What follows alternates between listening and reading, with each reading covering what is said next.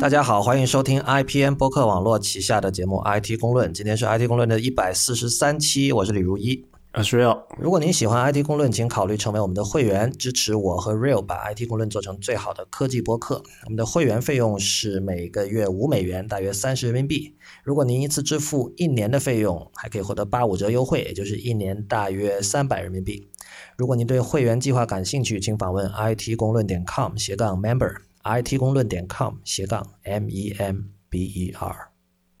所以我不知道大家是不是都有熬夜看发布会哈？可能有的人现在还没 睡醒，可能有的人现在在啊。说老实话，我也不知道这期大概要什么时候才能够在那个北京时间的几点才能够上，但是应该是在今天中午，就是三月十号的中午十二点之前是可以上的。我们现在是我跟 Real 是刚刚看完发布会，然后。现在开始跟大家聊一聊这方面的事情。那 Real，要不你先讲一下你的大体的感觉？就今天其实简单来讲，就是发布了两件产品，一个是新的 MacBook，还有一个是 Apple Watch。对，就是 Apple Watch 算是二次发布了。你先说你大体的感觉是什么？就是你兴奋吗？还是说你失望吗？还是怎么样？哎，我对那个 Watch 就是那个表，其实没什么特别的兴趣，因为我不是一个戴表的人。就哪怕是今天这个二次发布过后，我也没有看到一个足够让我心动的理由，让我自己想买一块嘛。所以今天最最令我心动的其实是那个 Retina 的 MacBook 啊，这个好像就是之前我们看到了很多这种。猜测有很多都是，我觉得重点的东西都说对了，像那个 Mark Gurman 就是 Nine to Five Mac dot com 的那个爆料王，嗯哼，就他他的料一直比较准嘛。然后其中可能我个人觉得最让人意外的，就确实那个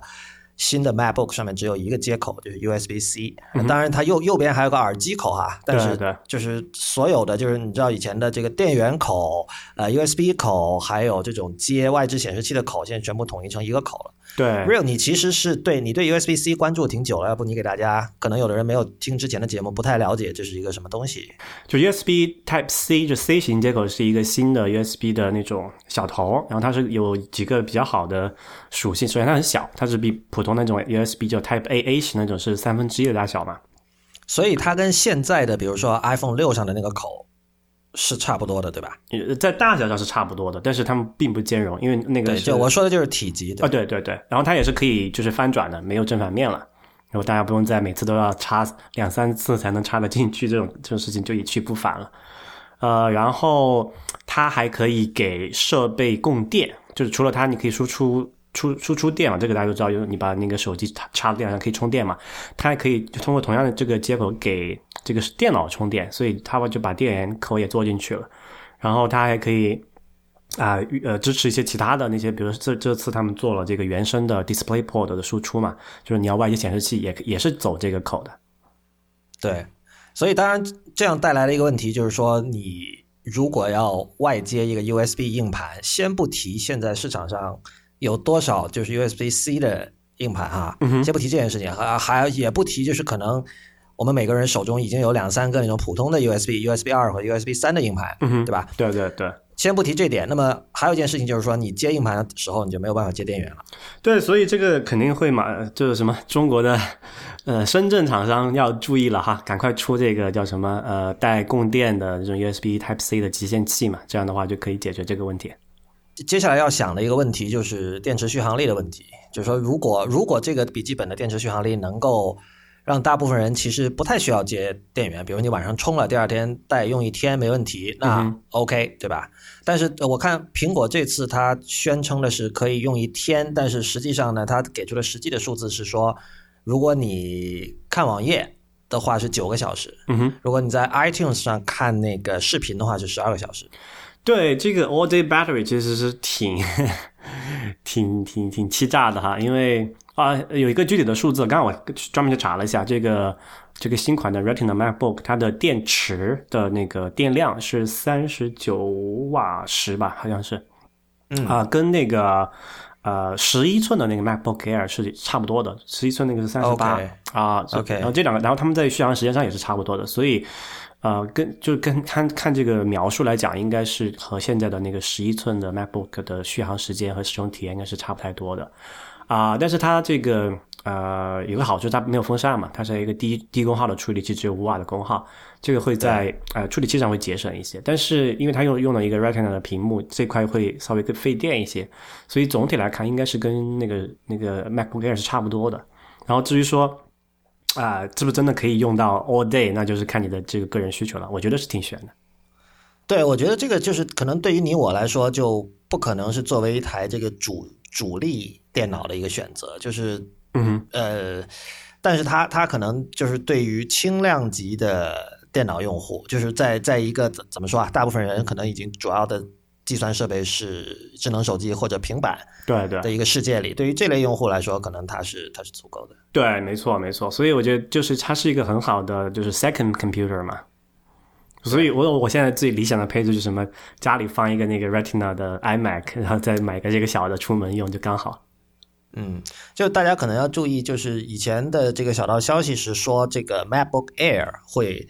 升级成现在我们看到的这台这台东西，但是其实它不现在不是叫 MacBook Air，它就是叫 MacBook。对，所以现在现在它的整个苹果的整个笔记本电脑的型号就是三类了，一个一个就是就原来叫 MacBook Air 的还在，十二寸和十一寸，呃十三寸和十一寸的，呃然后这次也有小的升级了，这些升级就不太值得拿出来说，就可能这个处理器又快啦，还有什么，然后。中档的就是今天发布的最新的这款，就就叫 MacBook 这个 Retina 的这款非常薄的，然后只有一个 USB-C 口的，呃，然后再往上就是 MacBook Pro 的，也是也是经过了小的升级。其实这里有一个问题，就是说 MacBook 它那个就这款新的新发布的这款，它的 CPU 的主频好像只有一点一。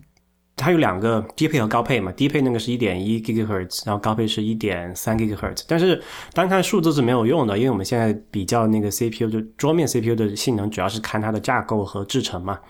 嗯，它架构这个是应该是用的那个就英特尔最新的啊，所以这个具体怎么样，可能要跑一下这个测试之后才能具体来说。但是它这个本身它有一个 Turbo 的功能嘛，就是那个叫什么啊？我不知道这个中文叫什么 Turbo。Turbo 跟超频是一回事儿吗？对，就是就处理器可以在那个就散热允条件允许的情况下，它可以自己提高那个主频的，就是可以短时间提高主频的频率，然后完成这个单核的速，就就不会有太差的单核的速度嘛，就损失单损失的那个性能不会有太差的，应该。嗯啊，这次这个啊 Mac Mac 就 Retina Mac MacBook 有个挺特别的地方，它是没有风扇的。对，这个对我个人来说还是蛮重要的，我我挺讨厌这个噪音的。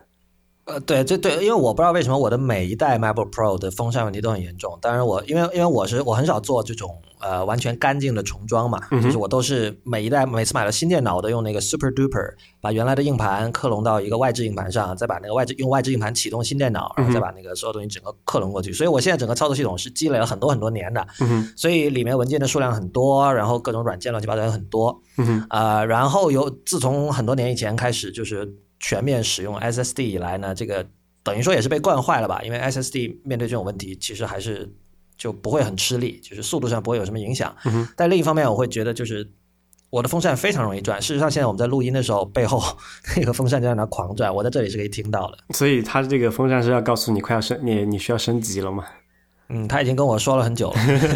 所以，所以我看到那个没有风扇，我也很兴奋，而且我会觉得就是，比如说，如果是在出差的时候拿来录音，倒是很好的。对啊，而且就嗯，因为我现在在家边这这里环境挺安静的嘛，然后我现在用的是那个第一代的那个 Retina 十五寸的版，那个那个本，然后它也是有它也是有风扇的，虽然它之前不是说那个风扇它叶片做了一个不对称的设计嘛，就说它那个风扇的噪音是可以被分散到更多的这个频率上面去的。就会好一点，但是如果这个夜深人静的时候，你你仔细听一下，还是会听得到那个风扇的小小的噪音的。然后我个人对这个是挺挺讨厌的，所以有这么一个完全没有风扇，就就就在这个本里面是没有，就除了键盘是一个可以机械按动的设备啊，其他是没有一个这个可以呃可以就是所有的 moving parts 嘛。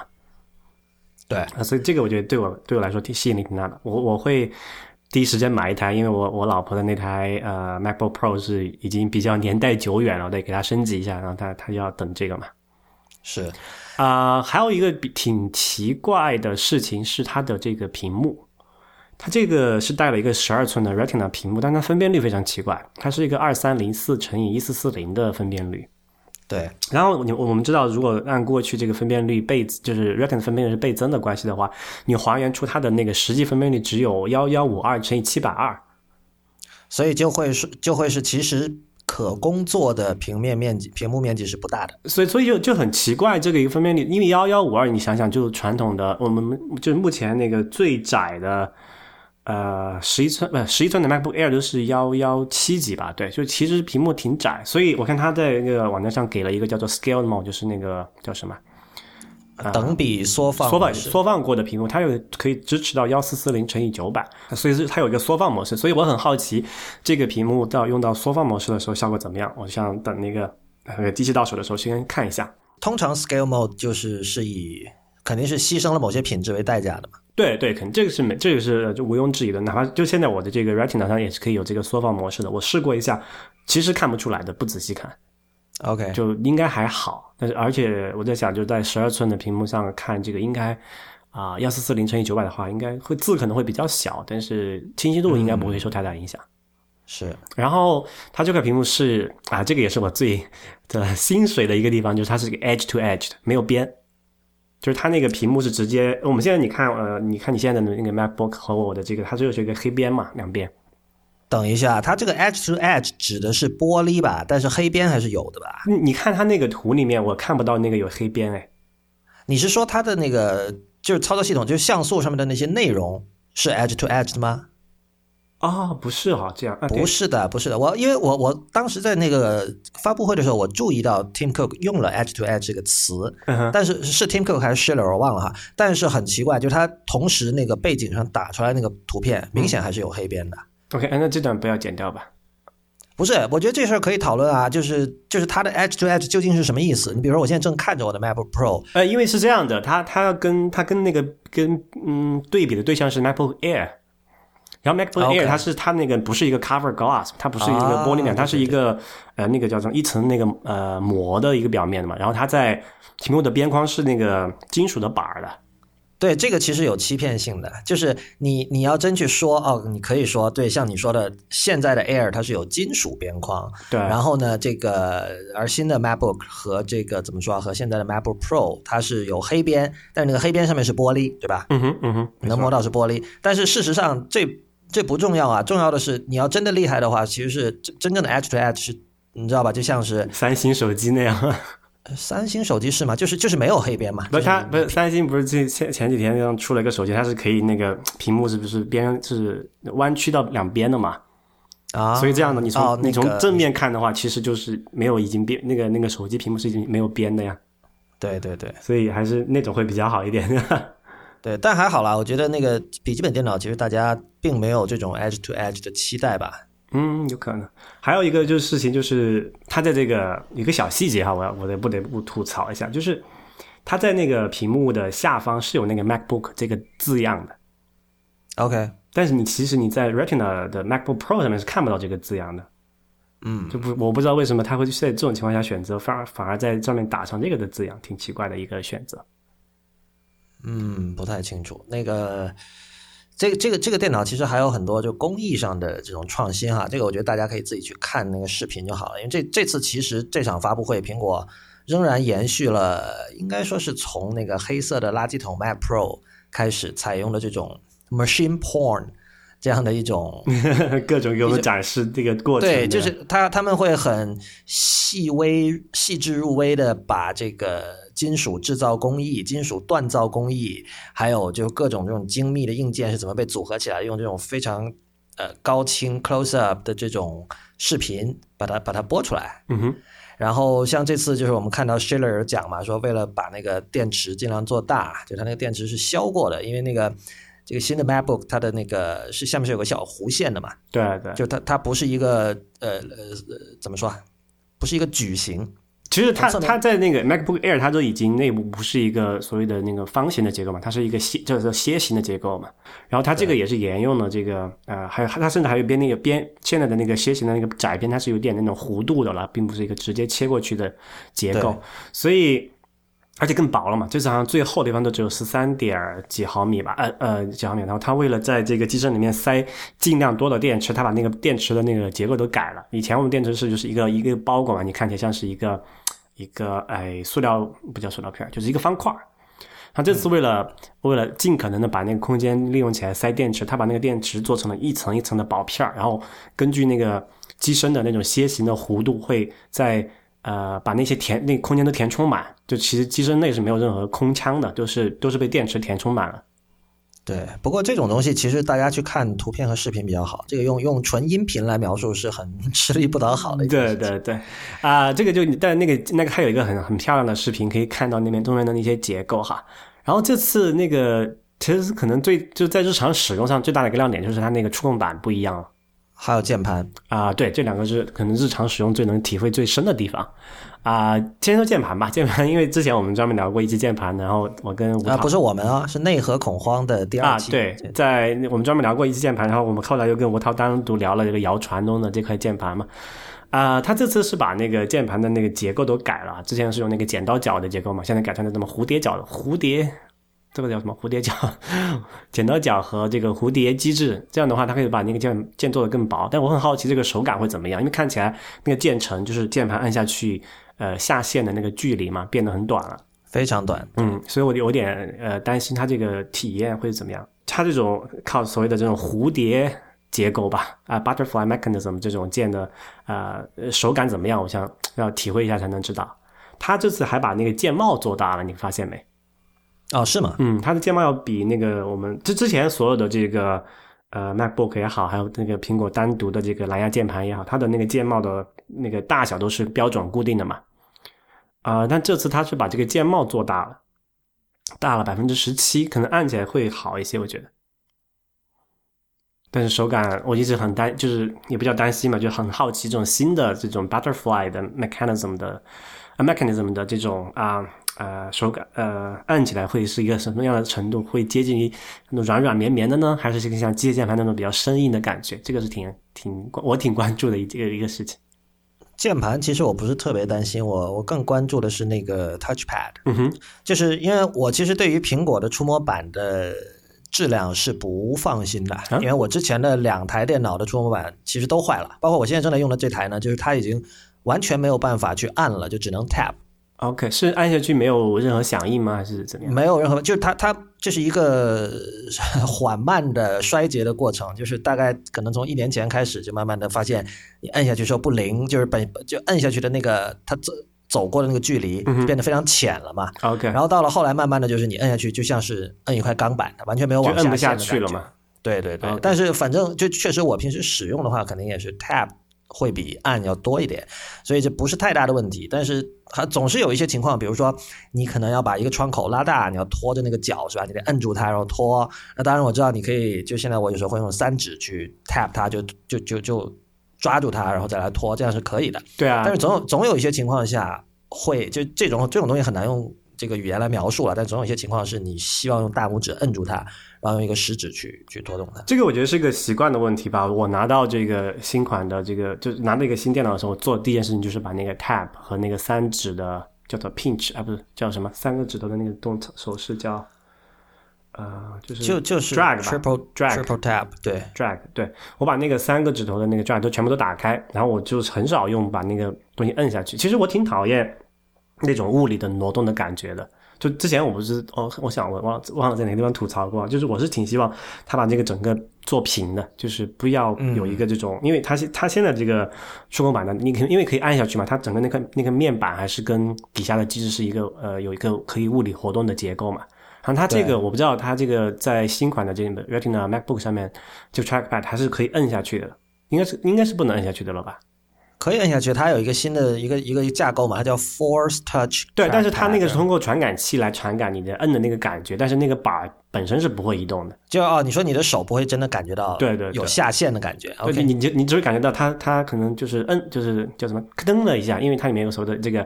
Taptic Engine 嘛，这个词到底怎么翻？我觉得它这并并不是一个词，所以是一个深造出来的，就是触触感引擎嘛。OK，触觉引擎。OK，对，这这个就是一个。什么意思呢？就是你感你感觉按下去之后，它会就是那种呃有一个东西震震有点震动了一下那种感觉，让你知道啊你有一个什么力回馈嘛。但是这跟我们之前聊虚拟现实还挺相关的嘛，就是说大家说你在虚拟现实里看到一个东西，但是那个东西我们都知道其实是不存在的嘛，是造出来的。但是你是不是需要有个 taptic 的反馈，让你感觉它是真实存在的，不然你整个手穿过去那就没意思了，对吧？对，但那个那个词是 tactic 嘛，对吧？tactic feedback，然后就是 taptic，所以我一直好奇这个词怎么造出来的。哦，就他把 tap 给它形容词化了，好吧？对啊，就你会觉得就很奇怪啊。就本来本来我们讲说力回馈就是那你以前玩那种摇杆的时候就讲那个 tactic feedback，那是 tactic，对，所以它这个是 taptic，就是感觉就是摸了你一下，呃，就摸了你一下那种感觉嘛。所以我觉得这个是挺挺有意思的。但是我觉得它这个板最好的地方就是，呃，它多了一个这个有了这个重力的探就压感的探测之后呢，它做了这么一件事情，它把那个就其实它在双击这个事情已经取消掉了，你发现没？嗯，他没有提，但是我觉得肯定还是有的。不就就当然它它提供了一个叫做 alternative，就你不用真的是双击一个东西就可以有一个呃，我们为什么要双击？是因为传统上那个指点设备只有点点一下、点两下、点三下这种这种这种手势嘛，对吧？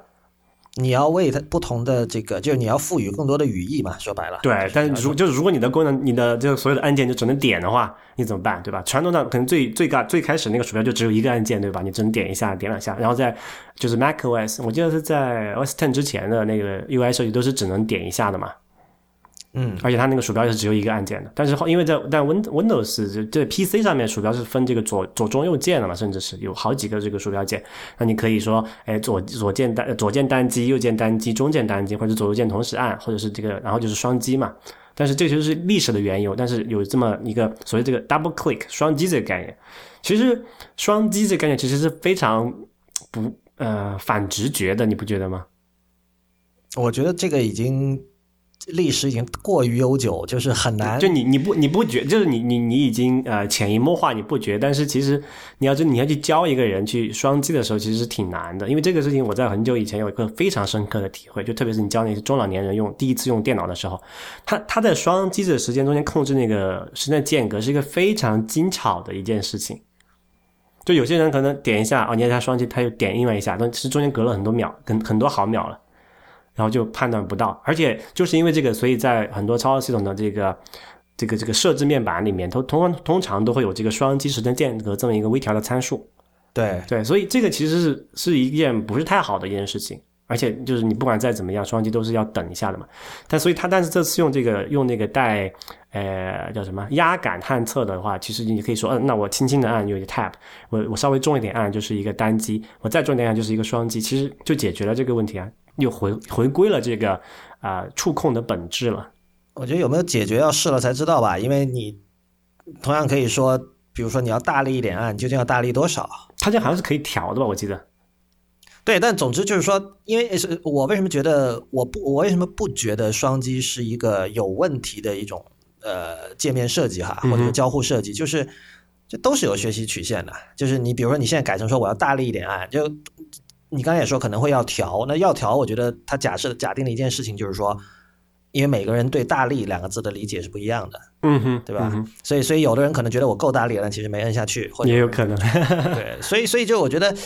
呃，你因为你要这么说，所有我们现在跟电脑进行交互的模式都不是自然的，对吧？都是都是被训练出来的。鼠标、键盘这些东西其实都是被训练出来。你想我们当时学打字学了多久，对吧？对，没错。盲打。不过现在还是越来越好了哈，这个。啊、呃，以前用鼠标，你有一个眼，你要你要在，其实学控制鼠标这件事情还是挺，就是 mentally taxing 的。有有一个，那上次不是说有一个什么病的小孩，他是没有办法，就是眼睛看着屏幕，然后手手控制另外一个东西去指，就是对准那个东西的嘛。我听说过类似的事情。对，这个其实还是要考这个对人的这个就是那个什么小脑或者大脑的这个同步机制，还是要挺有考验的。有了这个触控之后，我觉得这个已经好很多了。嗯。我我觉得 Real，你对于今天发布的两件产品，你更偏向于 MacBook，呃，就这挺说明问题的哈。就是虽然现在智能手机革命已经有多少年了，八年了，七八年的时间了，从二零零七年算起的话，嗯哼。但是比如说你我，可能平时就对于很多人来说，以前用电脑做的事情，现在已经被移动设备、被平板和智能手机给取代了，对吧？嗯哼。但我相信，对于你我来说，我们仍然有大量，就是可能别人会在手机上做的事情，我们会。坐到电脑前，老老实实的坐到电脑前去做。谁让我们是卡车司机呢？对吧？因为很多我们的就是我日常工作吧，或者说包括不是工作的东西讲，都是需要。就我们是所谓的那种叫做什么来的啊、uh,，power user 嘛。不是，就是呃，大家不用吐槽，就是其实很简单，就是哪怕发短信这样的事情，我我都是我只要离电脑，只要只要我离电脑的距离是多少十米以内吧，我可能都宁愿走过去。对啊，打字快嘛。对，其实就是为了这个。我也是。对，这有点像什么？就是有时候你会，你就是平时如果只玩休闲游戏的人，第一次去玩主机游戏，有些主机游戏它上面的操作是很复杂的。嗯哼。就比如说这个 PlayStation，它一个手柄，你第一次去去用的话，左边有一个那个十字键，右边有四个按钮，然后这个你的食指和中指还分别可以摁几个按钮。很多时候你是要通过这些按钮的复杂的组合才能够实现一件事情。就是如果我们平时是在讨论，比如说 UI 设计或者交互设计的话，就是这么复杂的操控，一定是会被骂的嘛？对。就是说，你不可能强迫用户去学这个东西，但是在游戏圈好像没有这样的一种一种共识，就是反而会觉得说这是这是操控感，这其实是这个 game gameplay 爽的地方之一。对，我觉得这个电脑有点也也有点这个意思。就像我和 Real，我们会觉得更愿意用电脑，是因为我们已经经过了多年的这种实践和练习，我们已经习惯了，比如说。左手永远放在 Command 和 Tab 上面啊，随时切换窗口啊，呃，随时切换一个软件里的不同窗口啊，就是就这这类东西已经成为本能的一部分了。对，这就跟那个什么，我们之前讲在内核恐慌里面讲编辑器一样嘛。比如我跟吴涛都是学一个很具，就是其实对于普通人来讲是一个非常复杂难以学会的一种。呃，编辑文本的方式，为什么我们就是为了就我们付出了那么多成本，让自己熟练这个工具的原因，就是因为它熟练之后能够带给我们带来就是比常人就是数倍于常人的这种效率嘛。就长期来看，这个也是值得的。对，我觉得呃，工作效率的提高肯定是一方面，那另一方面就是对于这种技能的掌握本身是有快感的。这个这个这个本质上跟钢琴里的炫技是一样的，就是。就比如你弹钢琴，可能说哦，我我会更加注重说我要去研究作曲家的意图或者是什么，或者是对吧？但但是另一方面，呃，经过了这种艰苦卓绝的这个经年累月的练习之后，你把一段很难的段落能够很顺的弹下来，这本身是有快感在里边的。对对对。而我觉得我们的文化其实是不太鼓励大家去追求这种东西的。就是比如说，说到钢琴演奏或任何器乐演奏哈，如果你说这个人是炫技派的，这句话在今天多多少少是有贬义的。嗯，不用啊，这是确定的。对，我在想为什么会这样。呃，这就是大家，我觉得是呃，可能在大部分人的心目中，肉体和精神是割裂的。就是说，你要么是一个注重精神深度的演奏家，那么你就不炫技；要么你是一个就是说像马戏团的猴子，马戏团的像马戏团的动物一样，你或者说像杂技演员一样，你能够呈现出你的这个肉体的这种 dex dexterity，能够它的灵活，它的这种坚韧，它的敏捷，就是这种东西呢，大家会觉得，你知道我们小时候有句话叫什么“四肢发达，头脑简单”嘛？所以我觉得这句话本身就意味着说，嗯。就大家会认为四肢发达的人一定头脑简单，嗯，但这点其实是我觉得是有很有害的。虽然这个这不只是中国的问题了，就是你比如说你在任何国家，你看到一个超级肌肉男，你可能都觉得这个人看上去笨笨的。成见，好深的成见。我觉得这是一种真实存在的文化成见了，就是虽然它很可能是错的哈，但是但是。我不知道你，反正我是有这样的感觉，但是我我知道这是错的，但是我觉得这是一种真实存在的一种一种偏见。那其实这这这我是不相信这一套的，就是我是觉得，呃，炫技本身它可以是一种。可以成为一种呃合理的，你不需要愧疚的一种一种审美。嗯哼。而且你比如说我我为了用某个工具，我为了训练自己掌握某种编辑器，哪怕我就是为了掌握它，这这没有任何问题。这个本质上跟你去学打网球或者你去学学任何这种肉体上的技能都没有区别。嗯哼。呃，那我们说回 Apple Watch。说会让 Real 不太兴奋的 Apple Watch 吧。呃，我们看到，因为完了之后，那个发布会完了之后，有一些人就能到那个那个 Yerba Buena 艺术中心隔壁的那个他们临时搭了一个白色的小棚子里面去现场试那个手表，然后那里边有很多这个苹果的员工在给你演示嘛。对，而这次不一样了，就上次发布会完了之后，他们也有这个一个小棚子让你看，但是你只能看，就是那东西是摆在。一个呃桌面或者是柜子上面，你不能摸它，你不能去操控它。没错，这次好像是可以，真的是上手玩了。对，然后我们看到那个 Stratechery 的那个 Ben Thompson，他有在那儿做一些视频直播。嗯哼，呃，他有录了几段哈，就是我们等于说是第一次看到了，我自己哈第一次看到了比较近距离的。虽然效果很糟糕。但是我觉得还 OK，就是呃，怎么说啊？我我其实关心几点，一个是它因为它的表面很小，所以你你在触摸的时候，它的准确度如何？啊会不会有些东西你要摁好多次才能点中，或者有时候你想点这个，但其实点到了那个，OK，这是一点。还有一点就是，嗯，他们非常自豪的那个 Digital Crown，就是旁边那个可以可以拧的那个旋钮叫这个有个专门的词叫表冠吧？表冠，OK，啊，表冠的手感怎么样？呃，我我其实有一点是我没有想到的哈，就是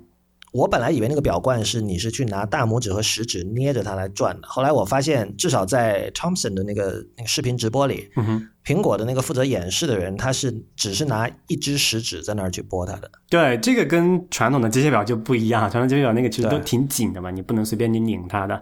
因为你拧一下就可能什么东西那个指针就跑掉了，对吧？它那个是为了，就其实是提供，就在我看来哈，它那个表冠的作用就无疑就是跟当年啊、呃 iPod 上面那个滚轮是一样的一个一个意思，嗯就给你在一个比较呃一个物理的方法去操纵那个表盘上的，就是那个屏幕上面的列表的滚动嘛，简单就是说这个意思。我自己其实从来没有买过任何一代的 iPod，嗯哼所以呢，但是我自己在用朋友的 iPod 的时候，就是次数不多啊，但是我其实一直不太喜欢那个滚轮。我知道那个滚轮是被视为一个很经典的设计，但我自己在用的时候，总是很难把它准确的让它停在一个，比如说某一首我想听的歌上，经常会过头或者说 没到。对，我不知道。嗯然后搞不好就表冠有类似的问题，停不下来。我我我我我对我觉得其实表冠的手感非常非常重要，而且这个确实是摸过之后才知道的一件事情。比如说你现在可以想到的问题是，呃，当你手上有汗的时候，你去滚那个表冠，会滑走会不会有对吧？对，会不会有同样的爽滑感？嗯还是说你要就是不就就就滚不动了？嗯另外或者说那个呃，就是你的，比如说我们知道有些攀岩的人，他手上会有很多茧。对吧？然后就是用那样的手指和用比如说一个女生的手指去滚，它的这个手感是怎么样的？然后就诸如此类的，就是这这些事情我是我比较好奇的。呃呃，但是我我相信你也是，我看到了目前用过这个表冠的人都觉得它就是非常好。对，而且尤其是对那种就对表很挑剔的人，他也去用，然后我觉得就起码目前来看报道，那个那个是很好的。这一点我我毫不怀疑那个 Johnny Ive 的那个什么工业能力啊，这个我觉得不用担心。嗯，对。嗯然后在 Thompson 的那个视频里，我我要没记错的话，他那个就是给他演示的那个苹果员工说，你有两百万种不同的组合方式，就是在你在表面上 swipe，然后拧那个表冠或者 tap，所有这些组，当然两百万肯定是个夸张的数目哈，但就是说。它的操作的组合方式非常非常的多，因为你在这个发布会上你可以看到，就是它那个叫什么呃 moments 还是呃 glances，Glances，就 glances 就是等于说把这个 iPhone 上的 notification center 里面那些 notification 那些通知嗯哼，移到了 Apple Watch 上面。那么它的操作好像是先从表的下面往上滑一下，然后你会拉出一个，就整个，当然它它是把整个表面都盖住了，然后下面有四个点，你就知道可以左右的 swipe，这个是大家都已经熟悉的 iOS 上的一种操作模式了嘛。嗯哼，下面出现几个点的时候，你就知道有好几屏。所以你是先从下往上滑一下，然后再左右再切换不同的呃通知，比如说日历啊、短信啊、乱七八糟的这些东西。嗯哼，然后我就不禁想到，这跟我们刚才说的话题有点相关哈。就其实这个操作是挺复杂的，就不跟 iPhone 相比。对，我觉得就一旦反正在那个表盘上有这么多的东西啊，因为 iPhone 上并没有，我们不会说，呃，你要去按旁边那个侧键来移动那个呃那个列表的东西嘛，对吧？对，就它有有一个按钮不说，然后有一个那个这个表冠，然后还有这个呃那个屏幕，然后屏幕有这个有，而且屏幕是可以带这个压感的，就是刚才讲的那个跟 Trackpad 一样的，就是你可以点它，可以对呃摁它，对吧？就其实其实是不同的，这样可能在最开始的学习成本还是有一点点，但是我觉得，因为毕竟它能做的事情有限嘛，可能也不会太复杂，最终。对，你就想一下哈，就是有一些那种 iPhone 上的相机软件或者别的软件，第三方的、会利用那个上 iPhone 的一个实体按键，比如说那个音量键来来拍照。对，所以，但是我不知道这边我虽然一直有买那个 Camera Plus，它是有这个功能，但我没有一次用音量键拍过照。就我每次我还是点那个屏幕上的那个呃虚拟按钮来拍照，可能是因为形成了习惯吧。嗯我说这个的意思是说，就是当你要求用户去，就它的操作要同时包含对虚拟按钮对像素的操作和对实体按键或者实体某某种控制机关的操作的时候，其实它的学习成本是会高一点的。嗯，应该对吧？但是但是另一方面，就是你一旦学会了的之后，可能就有一种你比如说学会了，夸张点说学会了 Vim 编辑器那样的，有可能，就等上手体验的时候就知道有到底是一个什么样的感觉了吧？你我们可以看到这次苹果苹果为 Apple Watch 打出的就是这个这个手表能做的三件事哈，还有一张图，其实上面说的就比较清楚，就是计时、嗯哼，社交还有健康。对，计时这件事情是挺搞笑，他一直就上次也在强调嘛，就是他发布的时候，他说这个我们这个很准，然后很准，这次又又说我们又很准，然后我就说这个。这个准真的是一个卖点吗？我很我很好，没有没有这么多人在乎这件事情。对啊，如果是要是如果准是一个卖点的话，那机械表还用还用活？那不是早被石石英表干死了？对，我觉得这个先不说了。但是我我我可以看到的是，呃，就其实 Apple Watch 提供给我的这种实用性的功能，嗯，我并不是那么在乎，因为因为首先这些功能我现在在 iPhone 上正在用着，就不管他说。呃，对你如果是不需要把手机从兜里掏出来，就可以直接回短信或者回电话，是方便了一点，对吧？嗯。然后你看时间，呃，直接在手腕上可以看，这个就方便了不止一点，对吧？嗯。但是其实，呃，它会触动我的是一些那种比较软性、比较湿的东西。就是比如说那个，你可以选一个米老鼠的那个，你你也看到那个是吧？对我我我我想用那个，我也想我我如果要我可能我也给老婆买一个那个表，然后她肯定很很很很喜欢这个表盘。就米老鼠那个表什么意思？就是你那个有个米老米老鼠那个意思，那那叫什么？这个叫垫脚对吧？他用踮脚来表示秒数，对，然后用两只手，一个是指着时针，一个是指着分针。对，那个特别可爱的一个，对，就像这就像这样的东西还有很多嘛，比如说这个画画一颗心或者画一个鸡鸡发给对方，对吧？对，今年会有今年会有很多鸡鸡被画出来。对，然后还有包括呃什么那种。哦，刚才其实忘了说，你这个操作的时候，你提到有那个压感嘛，就是你你随着你按的力量的不同，对它的语义，就是它能做的，它实现的功能也不一样。这其实同样是让这个操作变得更复杂了。嗯，然后然后，但我这次我看到功能上可能有一点我之前没有想到，他们这次这个表这个表其实有扬声器的，就可以当电话用，就不是就起码可以当电话的听筒和麦克风用。嗯，这点我觉得很令我吃惊。我说这我首先我不知道扬声器在哪，你发现了没？扬声器在哪个位置？那我没有注意看，对啊，我就想不出他怎么可以做扬声器在上面呢？然后对着手表讲电话，其实也是一件蛮古怪的事情啊。这个这个让我有点想，这个还好吧？我想起了那些各种展会上的保安啊，他们他们其实是手里拿这个 walkie talkie 在在通话嘛，但是他 walkie talkie 的时候，他是把 walkie talkie 抬起来，很很多时候你你你去观察这两种人，就对着手表讲电话和对着 walkie talkie 讲电话的人，其实。行为模式上挺像的，而且我觉得这是一个挺酷的一个动作。OK，不是，但现在还是用那个对讲机讲吗？肯不，现在肯定还有人在用对讲机啊。我现在，你现在看的所谓的什么谍战片，不是都是戴蓝牙耳机讲的吗？啊，谍战片的再说了，但是现实生活中肯定还是有很多人用 walkie talkie。好吧，然后他还说了另外一件事儿，就是这个，他说这个表是可以跟这个 headset，就是呃耳机相连接的。但是我就觉得这点他当时没说清楚，好像也可能是我漏掉了。就是我还目前比较困惑的一点，就是如果你这个耳机肯定是蓝牙，没没没有线嘛，对吧？嗯嗯，肯定是蓝牙的。那么这个耳机是和这个是和这个表直接相连呢，还是说和这个手机相连？然后这个表只是提供一个控制的功能而已？我觉得这个是挺挺奇怪的一个事情。我倾向于认为是跟手机吧，就感觉现在，因为我们都知道第一代的 Apple Watch 是。必须跟 iPhone 放在一起才能够工作的，包括这次发布会上他请来那个超模，呃，那个跑半马的半马拉松的那个跑超模，他在跑步的时候，你看到他右手手臂上是绑着一个 iPhone 的。对对对，因为它的那些什么呃 GPS 好像都是都是这个 iPhone 提供的吧，我记得。对，这个其实没有什么神秘的吧，就是为了省电喽，然后就尽量电池是一个很大的限制。对，就尽量把那种呃比较耗电还有比较费系统资源的东西都尽量让。iPhone 去做，哎，我问你一个问题啊，你知道为什么他们这个就是这个超模叫 Christy Burns 吗？他他为什么跑的是半马，就是半个马拉松？不知道哎，因为电池不够撑一个全马嘛。好吧，这个是开玩笑的，应该是可以的。他说的这个电池是说，嗯，叫什么？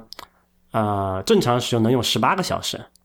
嗯，那这样的话，他呃，如果你二十四小时还给给六个小时时间睡觉，差不多也就一天了吧。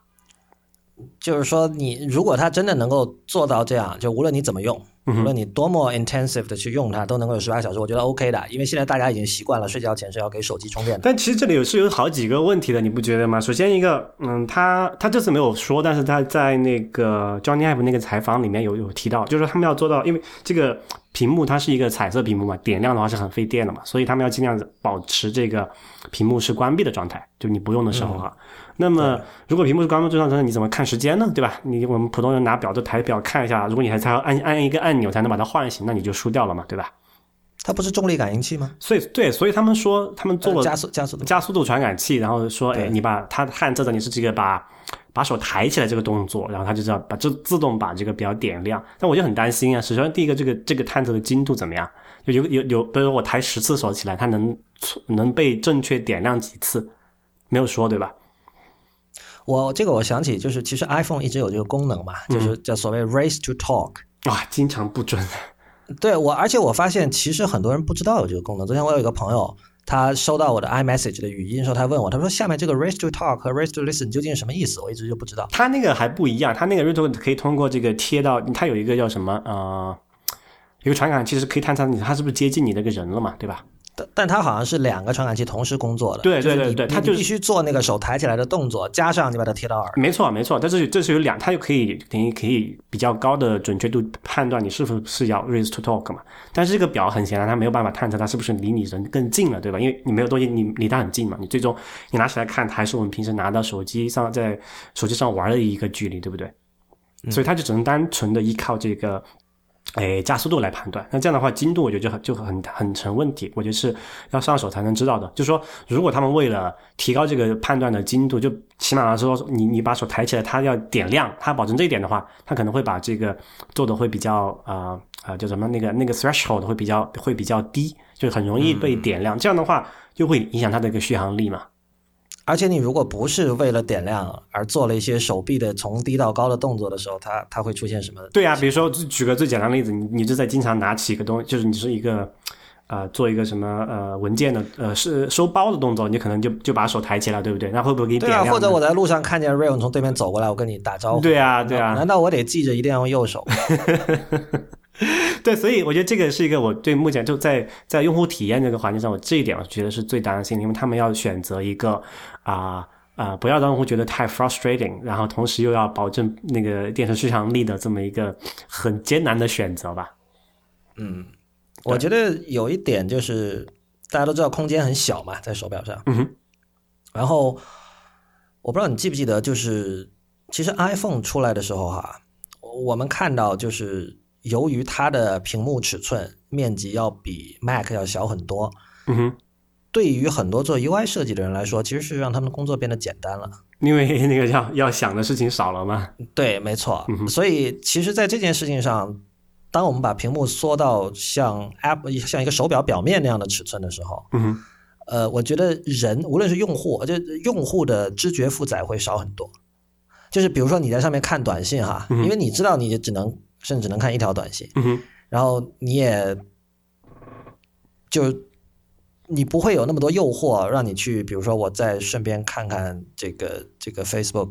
顺便看看别的什么东西，对吧？然后我我也在想，比如说，因为这次的发布会上，他们其实演示了微信嘛，对，这个我觉得是一个可以值得值得玩味的一件事情啊。首先，第一个，他们在这次展示这个表的这个通讯功能的时候，只讲了这么三个场景，四个吧？你我们可以数一下，打电话算是一个通信的场景，对吧？然后它苹果自带的那个 Message，就是 iMessage 算是一个，这肯定是有的，这个都不奇怪了。然后还有一个就是刚才你提到那个，你觉得它很诗、很人性，那个就是画画图嘛？还有他们管那个叫 Digital Touch，好像是。嗯，名字好奇怪，但是 anyway 就是可以传输一些那种呃图形化的东西，没有实际意义，但是可以表达你的爱情绪的东西，对吧？对。然后就是这个微信，像没有像 Twitter 对吧？没有这个什么 Facebook Messenger 这些东西。甚至没有，但我觉得你，我觉得你这分类不对啊！就是你微信和 iMessage 应该算到一起。它展示微信其实是跟这次发布会的很多细节一样，只是为了表达自己对中国市场的重视。对，但是你为什么他选择是微信呢？不是别的？呃，你说如果他表达对中国市场重视，他肯定选择微信。这个这个我没有意见。但是为什么他会在这个时候选择一个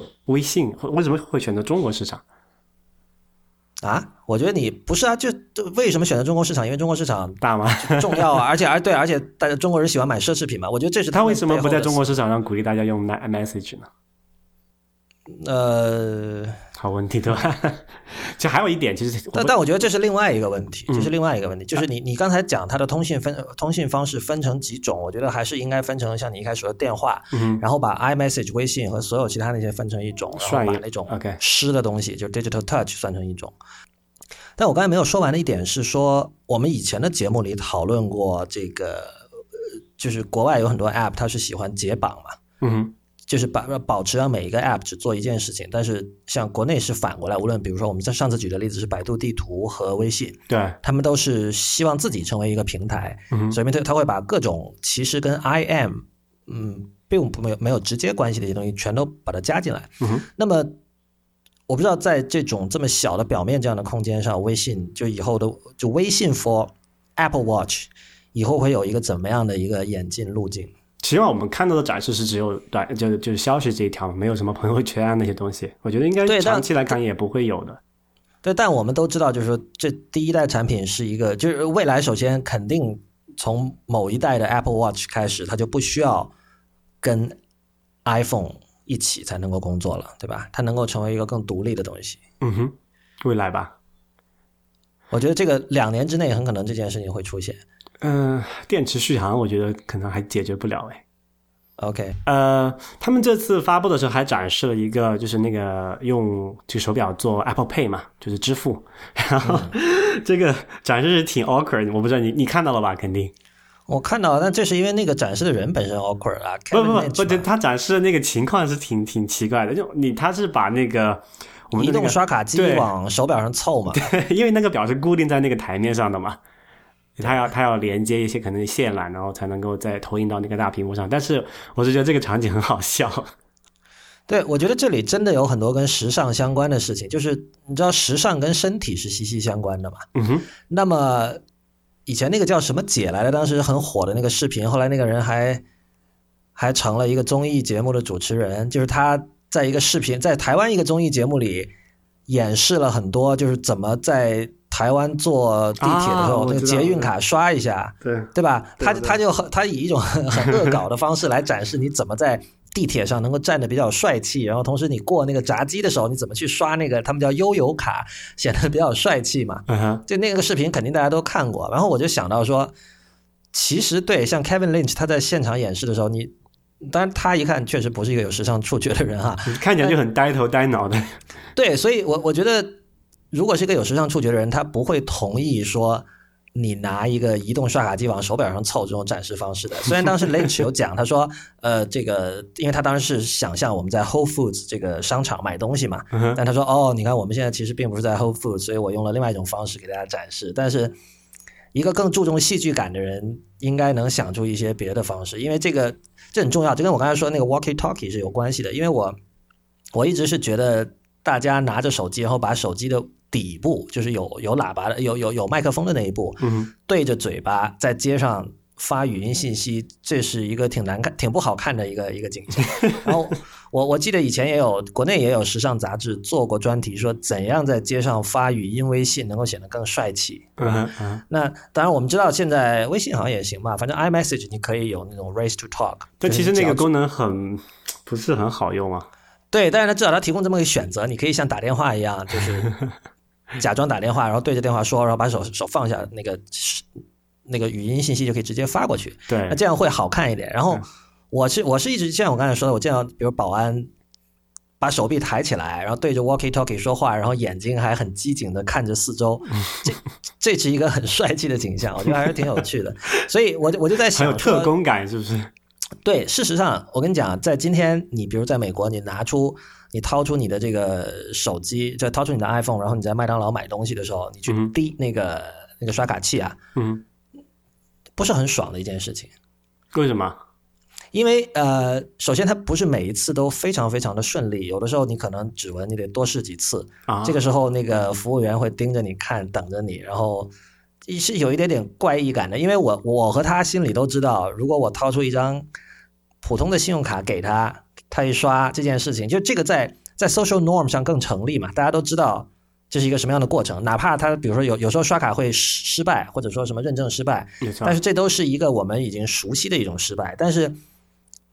拿出手机去进行这种非接触式的支付的时候的这种失败，就会使得双方都觉得很有一种坐立不安的坐坐立不安的感觉，因为很多时候对方完全不知道这是怎么回事儿，而我也不知道他为什么会失败。因为前几次，就前几天上周的时候，有好几次那个 Apple Pay 就不行了，然后我就重启，然后它就行了，就这样。那你要做这个什么先锋啊？你就要要尝这些苦头吗。对，可能是这样。然后，但接接下来我要想的是，我我想说的是，你如果把你的手腕伸到那个非接触式的那个接收机上，会自然一点，是对吧？这它自然的前提就是它得非常的稳健，就它不能经常出差错。哎，而且这个用 App 这个 Apple Watch 支付的时候，好像是不需要再用指纹确认了，对吧？对，但你我我问你一个问题，就是为什么会这样？为什么手机需要用指纹确认，然后表这个表就不用？是因为表跟手机有个配对吧？就是你你这个配对本身就是验证，就是你是它的主人这件事。那但是他之前说的是这个 Apple Watch 单独本身也是可以用来，因为它那个芯片是在那个表里面的嘛，对吧对，但你的意思是说，就他在验证这个过程中是并不需要经过手机去中介的。你的意思是说，如果我把手机放在家里，嗯，对我去麦我去麦当劳买东西仍然可以用。应该是这样。如果如果是这样的话，我的理解就是仍然是手机和表的第一次配对，确认了你是它的主人。对，没错。但是我是说，在支付的时候，为什么我你用这个 Apple Pay 的时候，你还是要在手机上用指纹确认一次？每一次支付的时候都要确认一次，对吧？因为手机更容易丢。对啊，这这就回到同样一个问题了，手表就不容易丢吗？手表，反正我以前戴手表的时候，我手表是很少摘下来的，甚至有时候睡觉我也会戴着。这这就是这是我之前一直就是很好奇的一点，就是你你你想一下哈，这个 Apple Watch 它的那个表腕是怎么扣上去的？它是用通过一个呃磁性弹呃磁性的一个叫做 buckle 吧，不是叫什么？它有一个这个机制叫名字我一下想不起来了，就是它是扣进去的那个表带是对吧？啊，没有一个那种槽，然后它里面有磁铁，你你把那个表带扣进去，它就咔卡在里面了。它它不像是一种比如说传统的那个表，它是它是不能直接拔下来的，它就是可以直接拔下来的嘛？那我在想，从一个安全性的角度来讲，你在比如说你在马德马德里这种鬼地方，你带一个这个十万块呃那个一万美金的金 Apple Watch 金表出去，那肯定被被抢被偷的概率太大了。那这个防盗的和这个安全的怎么会会怎么去处理呢？我觉得防盗这个没有办法想的，这个是对吧？你做任何东西你都有可能被盗，就像你 iPhone 也会有被有对啊，但是现在不是有说有这么一个说，就是因为有那个有那个叫什么 lock 嘛，就是远程锁定嘛。之后他现在不是连那个手 iPhone 的被盗率都降低了，因为那个贼拿去他也解不开，没有用。而且这个就一旦锁定，只要你没有通过被钓鱼把你的这个苹果账号密码给他，他是没办法解开的。他拿到苹果店去都不可以用。就就最终的下场就只能拆零件卖，那拆零件卖的成本就是他这个小偷或者是这个劫匪能获得的收益就很低了嘛。所以你想的是，当你的手表丢了之后，你没有办法可以就是这个手表是一个价值更高的东西，而且它的这在安全安全防护上又是一个更更低的一件一个一个产品，所以我在想，它怎么去权衡这两者之间的这个这个这个风险？给，也有可能是嗯这个功能只是暂时没来不及做进去。嗯，你可能还有他们还有一个月的时间可以努把力。对啊，你像 Find My iPhone 并不是第一代 iPhone 就有的呀，对对，确实那就对吧？嗯。呃，说起这个，其实大家现在已经可以把自己的 iPhone 升级到这个 iOS 八点二了。然后升级到八点二之后，你会看到那个手机上多了一个叫 Apple 呃 Watch 的 Apple Watch 的一个 App，嗯但这个 App 现在没有任何作用，就是它，你你只有在把它跟你的手表配对之后，然后才可以出现很多东西。当然，里面有几个我们在发布会上已经看到了的关于 Apple Watch 的视频演示，嗯哼然后还有一个目前什么都没有的一个 Apple Watch 的一个专门的 App Store。所以，包括这次在这个发布会上，他们也也有讲哈，就是你是在手机上下手表的 App，然后同步到手表那边去用的，而不是直接在手表上下 App。对对，因为手手表是没有直接的网络连接的。对，他们在这次演示的时候，我我留意到一个事情，他他们强调了很多这个语音控制的那个，就是用 Siri 来控制这个表，是。但是你没有注意到那都是都是假的。呃，这次演示的上面的很多东西确实是假的。这个那个 Siri 那个 Siri 的操作很明显是假的。对，还有很多啦，比如说他们展示 Uber 的时候，它的那个定位，它定的那个位置并不是 Yerba Buena Center for the Arts 的实际的位置，那是在那个就是旧金山的 Mission 区，就之前闹出那个所谓的中产化 gentrification 的的那个区域的一个一个公园。嗯哼，就他为什这个挺奇怪的，他为什么不不把这个校正一下？我觉得为了安全吧，但是说老实话。我你好像看出那个车牌有问题是吧？那个我没有。车牌明显是假的，那下面是 Uber 五五啊，怎么可能啊？OK，对，所以就是就是这个东西，呃，当然 Uber 可以理解了，就如果你 Uber 用真的的话，你可能没有那么快有车过来。就他本来也不想打车嘛，他不会真的打那个车的。不过也不是啊，你其实你是安排好一个 Uber 司机也可以，但我觉得还是从那边开进来了。没有，我觉得还是为了不是他不需要开进来，但至少就。你露出了这么多马脚，让别人看出是假的，这个就会有点那什么。我知道，就是说你为了发布会，就因为现在肯定表都已经做好了嘛。嗯哼，硬件肯定是很很很久之前就好，问题是说软件怎么样？软件可能差一点，但是你想十号四月二十五号就发货了呀，所以其实时间是不多的，还有一周咯。就起码我觉得有一点就是，我看他那个 Siri 为为为什么说一眼看就是假的？因为他那个 Siri 就是一秒就不到一秒就识别出来他在说的一一句挺长的句子。首先这个不不管是从网络连接还是网络延迟的角度来说，都是应该是做不到的。所以他那个肯定是是是做出来的。那么就牵涉到另外一个问题了，实际使用的时候用这个表。来，呃，用 Siri 语音操操控的时候的精度到底会有多高，或者说这个过程会有多流畅？这个做不好的话，那个就其实就是一个半残的功能嘛。我们需要了解的一点是，第一代 iPhone 发布会上的那个演示也是假的。这件事情是很，就是可能在去年还是前年的时候，《纽约时报》有一篇文章把这件事情揭露了出来。嗯，就是就是在它是零七年的一月嘛开的那个发布会，就那个时候 iPhone 的软件完全还是处于就是一。这一团糟，就根本不能用的一种状态。他不是说了吗？那个是谁？是你你听 Ganacha 说的还是谁说的？不是说如果那个 Jobs 他不是按呃既定顺序演示的话，随时可能死机吗？呃，这个是在那篇《纽约时报》的文章里说的。OK，对，就是就是你必须按照那个顺序来演示，不然就会死机。对，所以所以那也是假的。然后，但是你看，它从那个到 iPhone 发布是六月二十九号吧，零七年，中间是有半年的时间。就是那中间恶补嘛，赶赶作业。我我觉得这里有一个问题，就是说，呃。因为 iPhone 是一个史无前例的东西，所以那个时候人们对它没有任何预期，人们也完全不知道它会是那样，就看不出来嘛。起码你你不知道它是假的，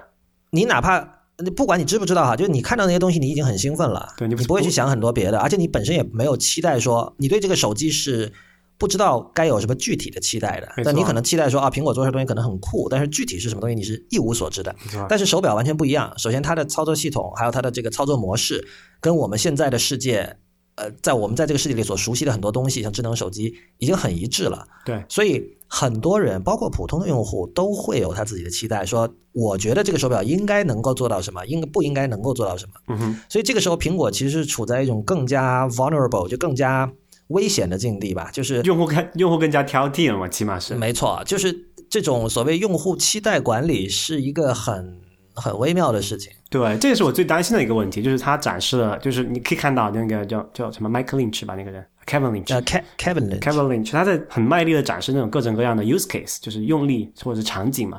那每一个都看起来都很好，但是我就很担心，在实际使用中可能达不到那上面可能一半的效果，这样的话可能会是一个就怎么叫 flop，而且 Lynch 本身是一个很糟糕的演讲者，就是他他最大的问题是他没有节奏。嗯，很平很平铺直述的这样一就一个接一个给你讲这个 feature，对对，他的演讲很像那种小时候上语文课，一个很不讨呃一个很讨厌语文课的人被不情愿的被老师叫起来要求朗读课文，然后就就用尽量快的速度把这个就觉得没有没有激情没有节奏感嘛。对，但是相反这次呃应该是第一次亮相吧，那个 Jeff Williams 就是人称基本上被人视为小 Tim Cook 的那个人，现在的苹果的首席运营官嘛。对他的演讲非常好，这个是我没有想到，因为他他是他本身是负责这个 operation，对，负责像物流啊，还有供应链啊这些事情。但是他的首先他节奏感很好，非常沉稳，然后包括眼神、表情什么都让人非常能够信服。嗯，就是他他跟他跟 Lynch 是一个比较鲜明的对比。没错，哎，这次那个 Cook 呃排练不够给力啊，讲错了，就是啊中间出了很多语病吧，不叫语病，就是叫什么？讲错了。我倒没有，我倒没有留意到。然后我觉得还好吧，就是他 Cook 本身就是他是一个不善言辞吗？对，有一点我会感觉就是他在演讲天赋上可能是不及 Jeff Williams，但他很勤奋，他其实是进步是有的。嗯嗯，对。还有一个可能最后一点也是要要讲一下，就是那个应该是是令其还是令其演示的，就是他不是有他小孩要进家门，他可以远程控制家里那个门，那个叫做车库门打开嘛？对你我不知道你知道没？他那个是可以，就是那个表是可以动态展示一个远程的图那个视频图片的。OK，但是它是虽然一一帧一帧不是太好，但是这点我还是蛮吃惊的，因为之前我一直听到的说法是这个表能做的事情很有限，那你不能说，就包括你看那些那个叫 Watch Kit 嘛，嗯，它跟这个手机上的那个 Host App 的之间的交互都是非常受限的，你得首先把那些资源先传到这个 App 那个 Watch App 本身，然后你再通过这个那个 Host App 去操控那个手机显示哪一帧图像嘛，对吧？它这个竟然能够显示一个相对来说比较动态的图像，我觉得还是蛮吃惊的。哦，这个我是想必是错过了，我不太记得有这样一段。嗯，没关系，我觉得这个我觉得还挺就挺令我意外的一个场景，然后这个有点意思，我觉得。我们该说一下售价了。对，这次终于我们很多之前的人猜了猜了半天的价格终于爆出来了哈啊！最最低量的大家都知道，三百五十美元的那个那个叫 Sport，然后铝合金外壳的。啊，然后它的那个它有两个大小嘛，一个三十八毫米的，然后一个是四十四十二毫米的表盘然后四十二毫米是贵五十刀，对，而且所有的就是每一个层级的定价，它的四十二毫米的都是贵五十刀。呃，那个 edition 不知道，就是哎，对 edition 不知道，有很多人在在在 Twitter 上在调戏嘛，就是说也是贵五十刀，对，一万美元和一万零五十美元的区别，肯定不是肯定一万零五百。对，然后那个呃呃不锈钢的起价是五百五十美元，然后但是它根据表带的不同，有可能甚至最高到的到一千一。那这个是 我就看到了最贵那个表带叫那个 Link Bracelet 嘛，就一块一块那种，嗯，你们想象一下一个传统的机械表带的表带哈，就是那种对呃金属的，那个就是那个表带本身是四百五十刀的样子。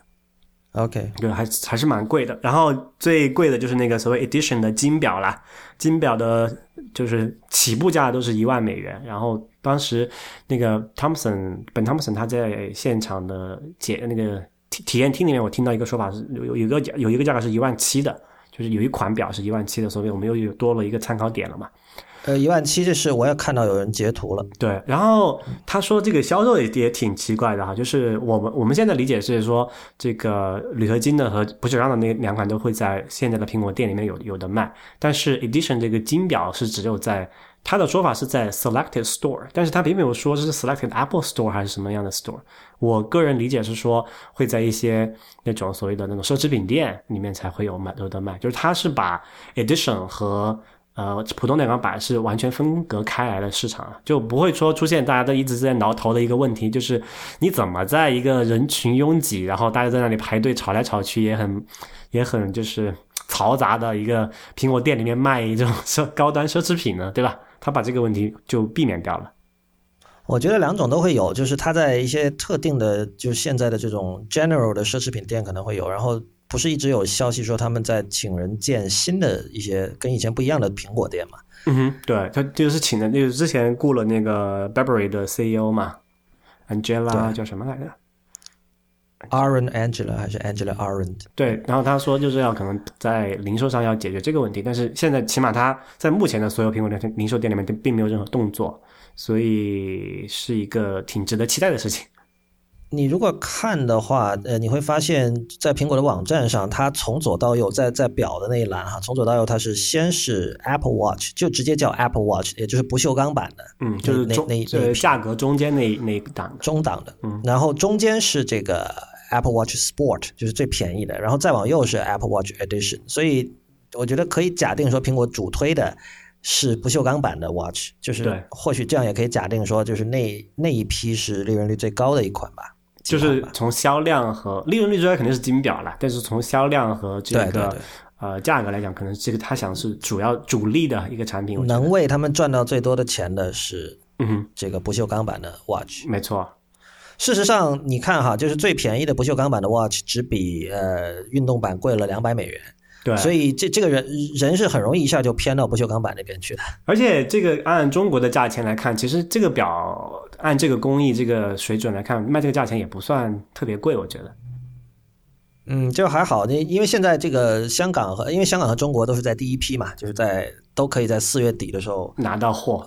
呃，就发货，就是第一批供应的国家。然后我们现在在这个苹果的香港网站和大大陆中国网站都可以看到售价了。呃，我们刚才比较了一下，这个呃最便宜的就是最便宜的 Apple Watch Sport。港币售价是二七二八，然后人民币是二五八八，呃，这样换算了，按照现在的汇率换算一下的话，就是在大陆买会贵大约三百人民币，就是税金嘛，主要是。对，然后如果是这个不锈钢版的最便宜的港币是四二八八，人民币是四幺八八，这样呃这样就贵了大约五百人民币。但是如果你是买金表买 Watch Edition 的话，你在香港买就可以省下大概一万一千人民币。就所以其实我们算一下大陆的购买这个表的税率大概就是百分之十十四左右嘛。对啊，事实上你如果比如在你现在在美国买哈。你在美国预购，你你要付出的钱就加上税哈，跟你在中国大陆还是差不多的。对这个，这个其实要吐槽。之前我们也有有可能有间接提到过，但没有单独拿出来讲。就是每次大家都讲，哎，为什么苹果中国的东西那么贵哈？但因为美国的价钱都是不含税的呀，而且因为美国各州的税率不一样嘛，加拿大也是各个省的税率是不一样。比如说我所在的省属于一个税收比较重的一个地方，是百分之十三，跟国内差不多。当然加拿大也有比较便宜的地方，它可能只收百分之五到八的税。所以，当然，不管不管怎么说，肯定是香港最便宜，因为它免税嘛。对啊，那这样就牵涉到一个问题，那大家，特别是你要买金表的话，那可以省一万好几呢。对啊，那大家要不要打着飞机跑去香港买一个再回来？一万好几刚好可以买一台新的 MacBook。对，这个也挺，这个也是不错的，买个表送个送个 MacBook 挺好的。说到金表，我们之前讨论的时候，Real 你表示出了对于这种苹果进入奢侈品领域的一种奇怪的感觉，就是那个那个和你心目中认知的苹果是不太一样的，就价值观上起码是不太对路的。对我，我觉得这个怎么，我的观点是说。这这这是他们的公司嘛？他们想做什么，或者说根据现在比如说股东的要求、增长的需求，他们要开创这种新的，要进入新的领域。包括这次这个在医学方面他们的一些作为哈，就是那个叫什么 Research Kit，那个那个我们可能日后找机会再详细聊。但是就是他们进入不同领域，这肯定是一个必然的一个趋势，这也没什么可说的。呃，但是我因为上周我不是在旧金山嘛，我去那个 GDC 报道嘛，然后我顺便去 Facebook 看了几个朋友，嗯，然后因为你也去过 Facebook 的园区嘛，我记得你当时跟我讲说，感觉像个大学校园嘛，对啊，对，就它它其实不大，然后就是里面有一条主干道，然后看起来就是有那种欧洲小镇的感觉，对吧？嗯，虽然虽然它所在的那个地方是一个 suburb，但是我听说哈，我听说当时 Zuckerberg 对建筑师的要求就是说，希望能够做出。Downtown 的感觉，就是我听 我听我听一位员工说的，因为他说这个 Facebook 是起源于 Palo Alto 那个地方的 Downtown，对他们搬搬到现在的，对他们搬到现在的那个 Mellow Park 之后，还是希望能够觉得自己还是在原来那个地方上班，所以所以把它规划成了那样的一个样子。嗯，然后呢，我在里边走的时候。当然，第一个感觉就是中国人特别多哈，就是这真的是举目四望，到处都是。然后有很多人就坐在路边的那个椅子上，就是斜躺着，以那种非常 laid back 的姿势在聊各种各样的话题。就随便走过三个人，就能听到什么创新工厂啊这样的字样。What？对，真的真的这是一个事事实啊！我路过那有人就说创新工厂怎么样？创新工厂怎么样？OK，有意思啊！对他们上次组织了一批人去参观嘛？对。啊，对，我想说的是，你在那里边你会看到每个人的脸上都洋溢着一种童心未泯的一种欢乐，还没毕业的感觉，是不是？对，而且而且都是意气风发的，因为就是。呃，我不知道，可能因为我去那天是周末，他们每个周末的周五的时候，呃，Zuck Zuckerberg 有一个对全公司大会的全全公司的内部的讲话，会讲最近这个产品的一些方向啊、战略之类的。然后完了之后有一个叫 Happy Hour 的活动，大家可以去食堂吃东西。所以可能那天大家心情比较好啊，好吧，就是什么 TGIF 吧，Thank God it's Friday，快要快要快要过周末了。没错。但是你会看到，但是我们也知道，就是在 Facebook 上班，在待遇方面是不不差的，在这硅谷的一线公司待遇方面，就是无论是你作为这个刚毕业的学生，还是作为有经验的人，呃，你是能够过上一种在很多人看来属于人生赢家的生活的。所以 upper middle class 嘛。对，你的工作算不算 upper middle 我不知道哈，这个有争议，因为 究竟到什么样的水平算 upper middle？、我觉得但 mid middle class 肯定是没问题的。呃，对，虽然很多人还是在抱怨说买买不起湾区的房子什么的，这个这个另说了。买得起就是就是富人。不是，但是但是是这样的，就是说你会觉得这些人他们对科技都很敏感，而且其中很多人的收入其实是可以买得起 Apple Watch Edition 的。但是我当时在那个园区里逛的时候，我就想到了你说的话，就是如果比如说我的一位朋友，然后我跟他们去 Facebook 那个食堂吃饭，因为那个食堂食堂就是一个普通的市场食堂，嗯哼。就就就跟我们大学食堂本质上没有区别，一大堆人排排坐，然后每个人拿同样的餐具去吃同样的饭，然后突然这里其中一个人手上戴着一块金色的 Apple Watch Edition，那是会觉得挺奇怪的。对，这个这个是呃，我不知道你没有留意他们停车场，啊。你有看到所有的那种什么豪车、跑车之类，也没有对吧？我我我没有，因为我去的时候已经是我走的时候已经晚上了，我是是有去停车场，但是没有仔细看。对我我我是有我是有留意过的，但是我就没有看到那种所谓的像中国那种土豪云集的地方那种感觉，就所以我觉得，呃，就起码对这个人群来讲啊、我觉得奢侈品牌的这奢侈品定位的 Apple Watch Edition 不是他们的一个目标吧？我觉得，不，这事儿很有趣哈。就比如说两个人如果都是在 Facebook 做了三五年的，嗯像这样这种人肯定他是可以消费得起 Apple Watch Edition 的，对吧？嗯哼，对吧？然后大家一群人坐在一起，其实互相赚多少钱，大家也都是相对透明的吧，就不会说差太远。至少我能够有一个准确的判断，说你是不是能够买得起 Apple Watch Edition。嗯哼，当然，这可能跟比如说你有没有孩子啊，呃，是不是单身啊，这这些都有关系哈。没错，但是，但是就是你刚才描述，还有我刚才描述的这种硅谷公司的这种童心未泯，并且大家都很平等、很没有阶层的这样的一种文化和风气，会使得如果一个人在这里面戴上了一个一个金色的 Apple Watch Edition，会觉得很奇怪。对，确实会会就是旁边的人会会想说，哦，对，是啊，什么意思你你买得起？对，就说，哎，是啊，你买得起，但是我也买得起哦。那你戴了，你你是想你是想说明什么呢？你是想表达什么呢？对吧？而且我觉得这个跟很多东西还不一样，比如说，呃，车，我觉得很多人会买好车，嗯哼，是吧？就是说，我相信你对你来说，如果看到一个人买一辆被一般人称为好车的车，你就会觉得还 OK。但是如果他买一个金表的话，就可能是另外一种感觉。因为刚才我看 Twitter 上有人做了一个比较嘛，就是 Apple Watch Edition 的售价可以买一台丰田的 Corolla 还是什么，按照美国的价格呃，低端的对，差不多，一万七嘛。嗯哼，它那个叫什么 MSRP 那个网站上也差不多是这样。加上税的话，就差不多两万块钱了嘛，得。对，但是事实上你，你如果买一个就是好一点的车，那完全不止这个价格，就它其实付出的钱是更多的。将近十几万吧，二十几万加。所谓的真的豪车，像中国那种土豪车，那就很贵了。嗯对啊，对，所以我觉得这种东西就是真的是给土豪用的呀，没有就普普通的，就刚刚讲的所谓 upper middle class，还是就不管说，就哪怕你就我哦我负担得起，但是可能在文化上都不是特别 acceptable 吧，我觉得。嗯，啊，但是之前我就担心了，他你你把这个东西摆这三个三种表都摆在一起卖，就会觉得很奇怪，马上就有阶级的感觉了，对吧？但是他们这次很机智的避免了这个问题，所以我觉得还还好了，就好像我们知道这个这世界上有很多人在开什么玛莎拉蒂、什么法拉利一样，对吧？但是反正我又看不到，平时也不会在我身边出现，那随便嘛。就是有呃这不同的，就很同样是很贵的东西，不同的东西它的这个文化象征意义不一样嘛。就你可能你怀里揣着一块玉，这块玉也很贵，嗯哼，但玉没办法，玉长得低调。不会那么张扬，对，这个是很重要的一点。啊，不过那个金色那块表配那个红色表带那款真的好好看。嗯，对，那款我也很喜欢。嗯看，准备去买一个。我我我就说嘛，这能在节目里说吗？我就说你如果晚一点结婚，你就可以获得一款这个礼物了，说不定。我们听众里面有有没有土豪？然后然后还还有我上次讲的嘛，就是因为 Real 快快毕业了嘛，你什么时候毕业？呃，可能今年吧。啊，对啊，大家送一块那个 Apple Watch Sport 给他嘛，因为那个是非常典型，无论 无论价位还有气质都很适合作为毕业礼物的一款产品。反正我自己是不会买它，你不会买 Sport？我自己不代表啊。我就就哪怕就我刚刚讲了嘛，今天的 use case 我看完之后，我也没有觉得有一个叫做 compelling enough 的理由去买它。你觉得没有 compelling enough 的理由去买它，但是你会买吗呃，我可能会给我老婆买一个。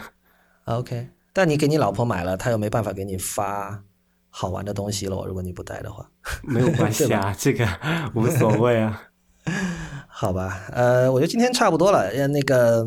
其实光看发布会，我们可说的东西也比较有限。他之前我们还，他就是我们刚才讲的是两个头菜啊，但是有有一些不是两个重点的东西，但是里面还有一些七七八八的小东西可以讲一下。就是他这次 Apple TV 有个小动作，就没有升级，只是降价，以前是一百刀，现在变七十刀，便宜了三十块钱。啊、对然后这次但比较重量，就对可能对北呃美国的用户比较重要的一点，就是它把就 HBO 现在在 Apple TV 上，就不光是 Apple TV 啊，就呃苹果的所有的权限，它都上这个啊 HBO Now 这个应用了嘛。然后什么意思呢？就可以不用你不是用不用有一个 cable subscription 就可以看到 HBO 的所有电视了。那当然最重要的就是那个什么 Game of Thrones 嘛，《权力游戏》的最新一季，你可以同步在电脑上看。我觉得这个，而且价格也不便宜。但是虽然你说很贵啊，十五块钱一个月，但我觉得相比起那个 cable 的每个月的费用来讲，它还是很便宜的。但就像我说的，这个东西不能看单价，因为就是比如说，我现在你可能已经同时在付着 Netflix、Spotify 和 Hulu 这几家，这不不是啊，但是对于很多人来讲，有了这个 HBO Now 之后，他就真的可以彻底取消掉 cable 了。那可能省一省下就是不止二三十块钱啊，就是一个对啊，你你你 Cable 一个月多少钱？一个一个 cable 一个月你要看电视的话，在美国可能至少是六十几一百多吧。对，但你算一下哈，嗯六十到一百刀，其他所有这些网上的东西加起来，嗯很容易就超过了。不，但你不能这么比啊！就是你想一下，如果你之前它啊呃 HBO 它做一个叫做 HBO Go 的应用，也可以看，但是它是要求也是免费看的，但是问题说它是要求你有必须有个 cable 账号才可以，那你就是六十到一百就跑出去嘛，跑不掉了。但这次就就你可以真的有了这个 HBO Now 之后，你就可以真的取消掉那个啦，那个你是省下来的钱。你当然说你之前啊、也是要订网上的东西，没错啊，但是你有得选吗？你没得选。我觉得这个最终哈，我我我先我不管它是 Cable 还是你在互联网上订什么东西，最终就是说，每一家能够提供的东西都是有限的，因为我不可能只看 HBO，对吧？对啊，我我不可能只看 HBO，我要看别的东西，我又要付出额外的成本。对，没错，这个你以前看 cable 也是一样的，你以前 cable 不是有各种 package 嘛？可能最低的 package 就是二三十块钱，但是你要看的节目越多，你要付的钱就越多，其实是一样的道理。这个问题可能是在于互联网让我们的胃口，让我们消费内容的胃口变大了吧？就是以前你只能看电视，啊哈，就电影另说，那么电视上能有的东西，呃，怎么说啊？就是你你定了 cable 之后，你已经有你你的胃口就在那儿了，因为你也不知道有什么别的东西可以看。但是在网上就可看的东西非常的多嘛，嗯哼，对吧？然后你包括像像听歌什么的，就是你我刚才讲了，你除了可能 Netflix、Hulu，你还要订 Spotify。比如说那个 Hulu，比如说对我来说，Hulu 我订它唯一就是因为它有 Criterion Collection，就有一套这个就做文艺电影比较出名的一套这个一个公司吧，一个一个品牌。嗯就我我会就单单因为它有 Criterion Collection，我就会去订它。然后另外还有 Spotify，还有各种网站呢，我还订 Stratechery 呢，Stratechery 还有定 IT 然后还有公论，对啊，可能还要听 IT 公论呢，所以所有这些东西加起来，很容易就超过一百美元了。没错啊，但这个这个就是现实啊，就是说这个不是为了一个让你省钱的手段，而是说让你的选择更加自由嘛。你可以选择不要 cable 了，你可以选择你自己喜欢的，你可以选择自己不喜欢的，而不是说像过去一样，你为了要那个东西，你必须要选择 cable，然后就随之一大堆东西，你爱要不要都得在那里面。呃，我想到的一个问题是，这个在某种情况下会对某一些这种，因为你可以想象，所有这种做内容的人都是在抢夺大家的，以前是只抢注意力，可能现在也同时要抢大家钱包里的钱了哈。嗯哼，这个时候对于某些人是不利的，比如说。会不会有人为了订 HBO 就说，哎呀，要多付十五美元，那我把 IT 公论会员取消了吧？这是完全可能出现的。你知道，就是说，如果说我我不我不反对竞争，如果说比如说你觉得我们这节目做的不好，你去订了别的播客，那只能说明我们节目做的不好。嗯，但是你为了《冰与火之歌》，你为了能看正版的《冰与火之歌》，放弃了我们这边，那那这个我们是必输的。就是你你做一档播客，你不可能跟比如说好莱坞一线的制作去去比嘛。对，同样，比如说你可能你是这不是一类东西嘛，不能也不能对啊，不同的媒介之间不能比，但是钱是没有 discrimination 的，钱是一视同仁的，嗯对吧？我我在这边花多了钱，可能我为了定另外一个东西，这边我精打细算一点，我这边就要就要省掉，所以这件事情，当然也不是新事了，就是说以前可能你会因为这这个月我买唱片买多了一点，我就少买一点书，可能会有按按的情况 budget 过日子这都要这，我觉得都是要考虑的。啊，也没错。所以呃，但不管怎么说，我觉得这个是算是怎么 cable 的丧钟又又敲了一下吧，我觉得挺好的，对我来说是好事。对，或者另外一方面，另另从一个比较积极的角度去想，就是说这个要逼得我们更加努力的去提供一些让大家离不开的东西。对，好吧，那我们今天这期节目就到这里结束了，谢谢大家的收听。呃，如果你喜欢 IT 公论，像我们刚才讲的，我们是有会员制度的，请考虑成为我们的会员，鼓励 Real 和我把 IT 公论做成最好的科技播客。我们的会员费用每个月只要三十人民币。三十人民币比 HBO 这个便宜很多啊、它是十五美元，三分之一嘛，三分之一的价钱，五美元，它是十五美元。嗯如果您一次支付一年的会员费用，你还可以获得八五折优惠，就是一年五十美元，约等于三百人民币。如果您对我们的会员计划感兴趣，请访问 it 公论点 com 斜杠 member，it 公论点 com 斜杠 m e m b e r。那么欢迎大家在我们的社交网络关注我们，IT 公论的网址是 it 公论点 com，我们在新浪微博叫 IT 公论，IT 公论的公，IT 公论的论，在 Instagram 和 Twitter 都是叫 IT 公论的全拼。同时也欢迎大家收听 IPN 博客网络旗下的另外六档节目：太医来了、未知道、内核恐慌、流行通信、High Story 以及无次元。我们下期再见。